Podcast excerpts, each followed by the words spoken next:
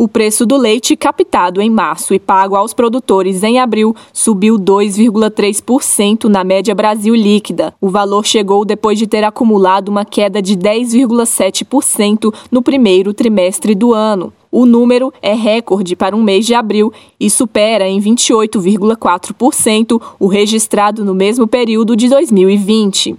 Segundo pesquisa do Centro de Estudos Avançados em Economia Aplicada da Universidade de São Paulo, a inversão na tendência do preço se deve a um cenário de oferta limitada de leite no campo. Normalmente, há uma redução no volume de chuvas a partir de março e, consequentemente, menor disponibilidade de pastagens, o que prejudica a alimentação do rebanho e a produção de leite. Assim, o avanço da entre-safra da produção leiteira se torna um fator de desequilíbrio equilíbrio entre oferta e demanda, o que leva a uma elevação de preços entre março e agosto. Porém, apesar de haver uma tendência de retomada dos preços do leite no campo, essa valorização deve acontecer de forma moderada. Reportagem Poliana Fontinelli.